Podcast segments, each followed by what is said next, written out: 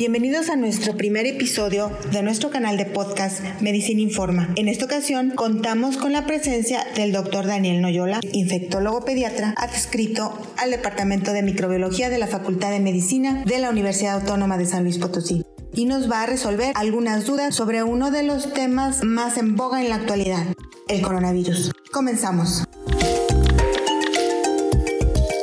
¿Qué son los coronavirus? Los coronavirus son una familia de virus compuesta por diversas especies, las cuales pueden infectar al humano y a distintos animales, particularmente los murciélagos. ¿Qué es la COVID-19? Se ha denominado COVID-19 a la enfermedad producida por un coronavirus identificado recientemente en China. El virus responsable de esta enfermedad se denomina SARS coronavirus 2. ¿Cómo se propaga este coronavirus? Este coronavirus se transmite a través de dos mecanismos principales conocidos como transmisión por gotas y transmisión por contacto. La transmisión por gotas ocurre mediante el contacto cercano, generalmente a menos de un metro de distancia, con una persona enferma, a través de pequeñas gotas que se producen al toser, estornudar o hablar, las cuales entran en contacto con la nariz, los ojos o la boca de otra persona. Por otro lado, la transmisión por contacto ocurre cuando tocamos secreciones o superficies que han sido contaminadas por secreciones de una persona enferma y posterior a tocar esas superficies nos tocamos la cara, particularmente los ojos, la nariz y la boca. ¿Es posible contagiarse de COVID-19 por contacto con una persona que no presente ningún síntoma? La gran mayoría de los casos ocurren a través de contacto con personas enfermas. Aunque se ha descrito la transmisión a partir de personas asintomáticas, esto ocurre en muy raras ocasiones. ¿Puedo contraer el virus de la COVID-19 por contacto con mi mascota? La propagación de la enfermedad actualmente ocurre de persona a persona y no existe riesgo de transmisión a través de animales domésticos. ¿Cuánto dura el periodo de incubación de la COVID-19? El periodo de incubación promedio es de 5 a 6 días. Sin embargo, puede ser tan corto como un día y tan largo como 14 días.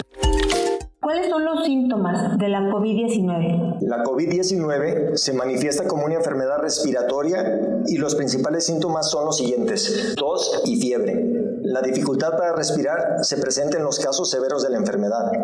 Algunos síntomas que pueden presentarse con menor frecuencia son dolor de garganta, dolor de cabeza, congestión nasal, vómito y diarrea. ¿Quién corre riesgo de desarrollar una enfermedad grave? La enfermedad se presenta con mayor gravedad en adultos mayores de 60 años, particularmente aquellos mayores de 80 años. También tienen mayor riesgo de enfermedad severa las personas que padecen de enfermedades cardiovasculares, hipertensión arterial, diabetes, enfermedades pulmonares crónicas y cáncer. ¿En la actualidad existe algún tratamiento para prevenir o tratar la COVID-19? Hasta el momento no se cuenta con un tratamiento específico contra este virus y tampoco se cuenta aún con una vacuna para prevenirlo. Y finalmente, ¿qué puedo hacer para protegerme y prevenir la propagación de la enfermedad? En este momento, las principales medidas para prevenir la enfermedad son las siguientes. Lavado de manos, evitar tocarse la cara, sobre todo la nariz y los ojos en la medida de lo posible, evitar el contacto cercano con personas con padecimientos respiratorios, Evitar saludar de mano o de beso a las personas. Evitar acudir a sitios concurridos. Las personas que padecen de infecciones respiratorias deben evitar el contacto innecesario con otras personas y deben evitar acudir a sitios concurridos. En este momento no es necesario la utilización de cubrebocas por la población en general. Esto se reserva para situaciones particulares tales como el tratamiento de pacientes en hospitales. Es importante mencionar que estas medidas de prevención son recomendables en forma general, independientemente si tenemos contacto con alguien con el diagnóstico específico de infección por coronavirus. Muchas gracias. Esperamos que con esto se haya aclarado algunas de las dudas de las personas que nos estén escuchando.